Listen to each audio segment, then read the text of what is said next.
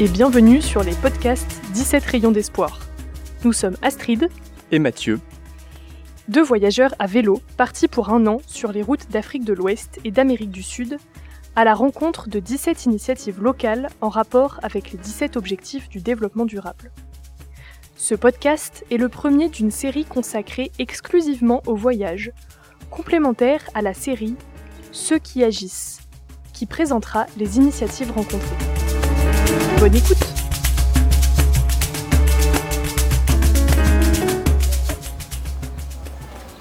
Toubab Diallo, ce village à quelques dizaines de kilomètres au sud de Dakar, est le point de départ de notre périple à vélo. Protégé de la forte chaleur par l'ombre d'un acacia, nous avons hâte de commencer à pédaler. L'itinéraire est trouvé. Pendant les six premiers mois, nous traverserons le Sénégal, de la petite côte jusqu'en Casamance, grimperons les montagnes guinéennes du Fouta Djallon, retrouverons l'océan Côte d'Ivoire et traverserons le Ghana et le Togo. Pour finir au Bénin, nous attendra notre avion pour l'Amérique du Sud. On commence ici et on va aller du Bénin, ouais, à Cotonou. Avec vélo. Avec les Ouais. vélos, ouais. Jusqu'à Cotonou. Ouais. Ouais. Mais on va prendre du temps, hein. En 6 mois. Vous, vous, vous, vous partez d'ici. Nous profitons de ces quelques jours au bord de l'océan pour nous reposer et faire les derniers préparatifs. Mais reprenons depuis le début.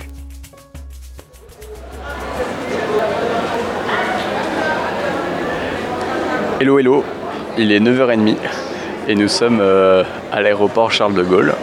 Euh, on vient de passer euh, la sécurité, donc ça y est, on a enregistré nos bagages. C'était un peu stressant parce qu'on n'était pas sûr que tout passe. Euh, parce qu'on avait quand même des énormes cartons avec les vélos dedans, beaucoup de sacoches, euh, mais bon, c'est passé super bien, donc pas de soucis. Et là, on attend notre avion, donc euh, on est encore un peu stressé à l'idée de faire ce voyage.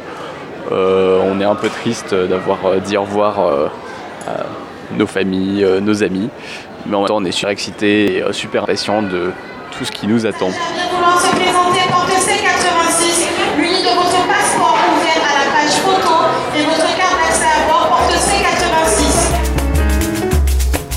Ça y est, on a décollé Dans l'avion, nous réalisons que ce projet auquel nous tenons tant commence enfin. Bon, de mon côté, j'ai un peu le vertige devant cette année qui s'annonce.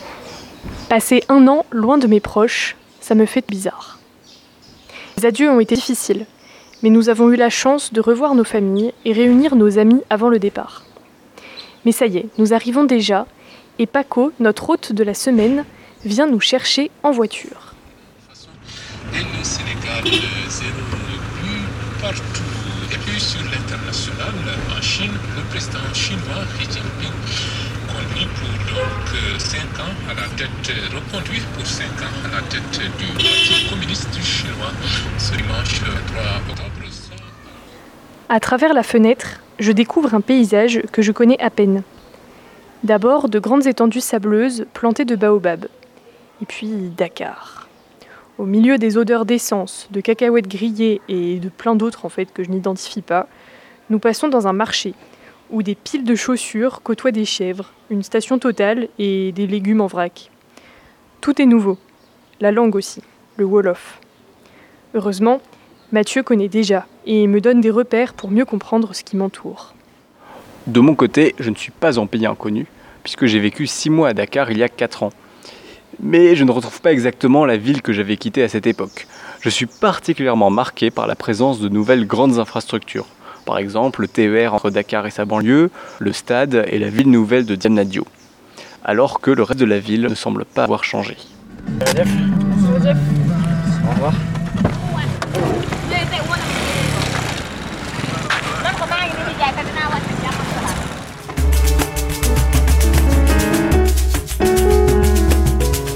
Nous restons donc une semaine à Dakar.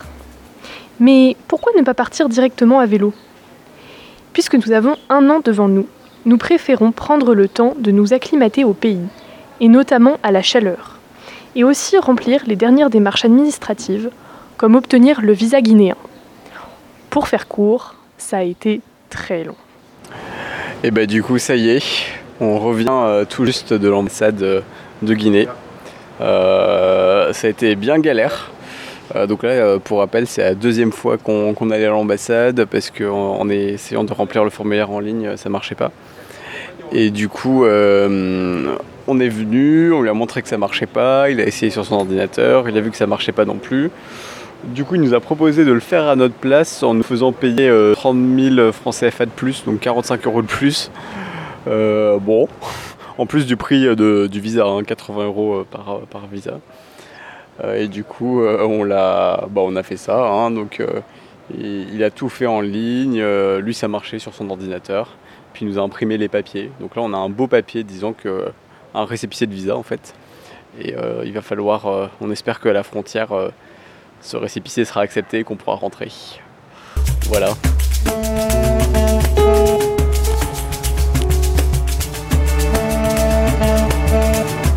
Ce séjour à Dakar est aussi l'occasion pour nous de rencontrer des amis et contacts d'amis. Jean-Marc, Clotilde, Charlotte, Radi, Reine-Marie, Maïssa. Je sens que ça me fait du bien d'entrer en contact facilement avec eux au milieu de toutes ces nouveautés. Ça me donne des points de repère. De mon côté, je suis vraiment ravi de retrouver des amis que je n'avais pas vus depuis très longtemps. En fait, je trouve ça vraiment rassurant de commencer l'aventure dans un pays où j'ai quelques repères.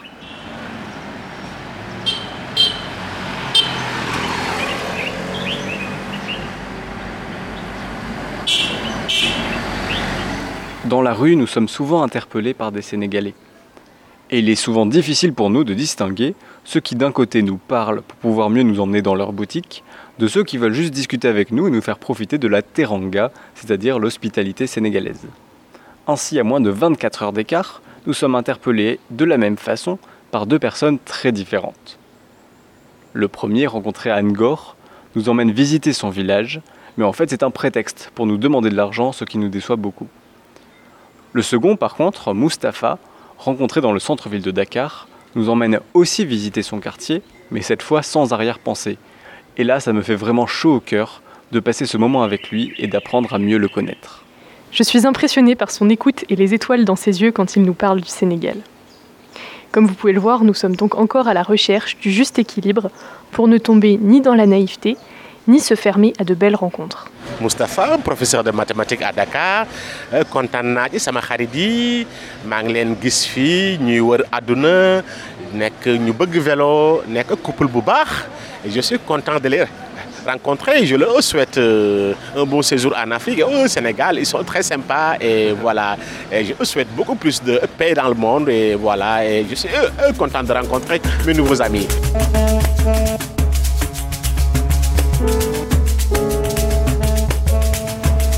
La route est trop dangereuse à la sortie de Dakar et nous préférons quitter la ville en voiture.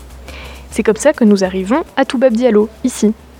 Nous y restons un peu plus de temps que prévu parce que je suis tombée malade. Bon, c'est une tourista classique, hein, rien de grave. Nous remontons nos vélos toujours en pièces détachées depuis l'aéroport.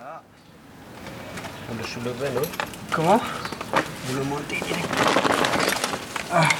Non, c'est bon, faut encore que j'enlève du fil là. Ah, d'accord. Bien, bien. Hop. Ah, il y en a un peu.